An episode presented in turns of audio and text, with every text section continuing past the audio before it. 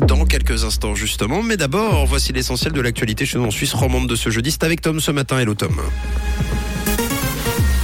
Hello Mathieu, bonjour à tous. Au sommaire de l'actualité, les comptes de la Confédération n'avaient pas autant plongé dans le rouge depuis 2005. Ignacio Cassis à Genève pour l'éducation des enfants dans le monde aujourd'hui et une journée globalement bien ensoleillée. Les comptes de la Confédération n'avaient pas plongé autant dans le rouge depuis 2005. Le déficit de financement du compte de l'année 2022 s'élève à 4,3 milliards de francs, soit un écart de 1,9 milliard par rapport au budget prévu.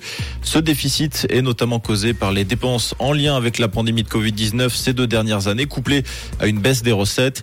Dans ce contexte et compte tenu de la guerre en Ukraine, le Conseil fédéral souhaite néanmoins toujours augmenter les moyens de l'armée.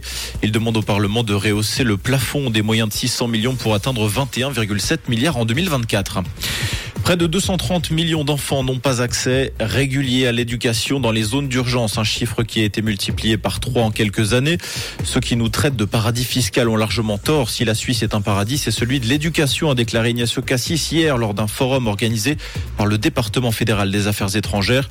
Une réunion de haut niveau s'ouvre donc aujourd'hui à Genève pour tenter de récolter 1,5 milliard de dollars afin de soutenir ces enfants. Les chauffeurs de bus devront désormais attendre les trains en retard à la gare de Cossonay-Pantala.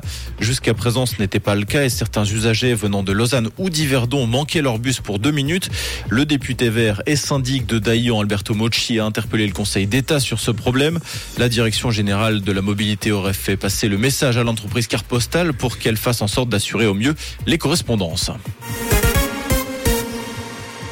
Pierre Palmade transféré de l'hôpital à la garde à vue. Le parquet de Melun a ouvert une enquête pour homicide et blessures involontaires ayant entraîné une incapacité totale de travail supérieure à trois mois par conducteur sous l'emprise de produits stupéfiants.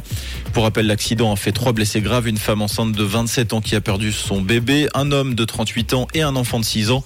Par ailleurs, les deux fuyards présents dans la voiture du comédien ont été arrêtés. Le deuxième, âgé de 34 ans, est connu des services de police pour trafic de stupéfiants. Tous les deux sont entendus par la police pour des faits de non-assistance à personne en danger. Le président de la Banque mondiale, David Malpass, a annoncé sa démission à la tête de l'institution. Il quittera ses fonctions le 30 juin prochain, soit près d'un an avant la fin de son mandat. Il avait en effet été nommé pour cinq ans en avril 2019 sur proposition de Donald Trump. Les, les raisons de sa démission n'ont pas été précisées. Il s'est récemment retrouvé sous le feu des critiques accusé par l'ancien vice-président américain Al Gore d'être climato-sceptique et de n'avoir pas su renforcer le financement de projets climatiques dans les pays en développement. En tennis, Belinda Bencic jette l'éponge à Doha. La Saint-Galloise qui devait affronter la numéro 1 mondiale Iga Swiatek aujourd'hui a déclaré forfait.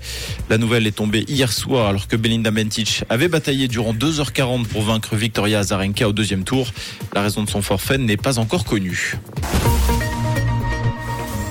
Et ce matin, un ciel généralement ensoleillé avec des températures qui restent de saison. On compte à peine 1 degré à Romont et à Villa-Saint-Pierre et 3 degrés à Pantala et à Échalon.